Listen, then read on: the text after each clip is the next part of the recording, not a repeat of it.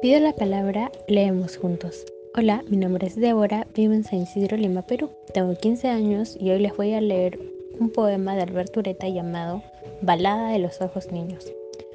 Todo cuanto tú ves lo vi en tus ojos antes de que tú pudieras ver.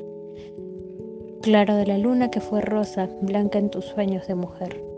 Todo cuanto tú ves está en mis ojos después de que tú aprendiste a ver. Blanco de rosa que en mi vida un sueño blanco ha vuelto a ser. Todo cuanto tú ves serán mis ojos, cuando no puedan ver. Luz en la sombra de mi alma, ser en tu ser.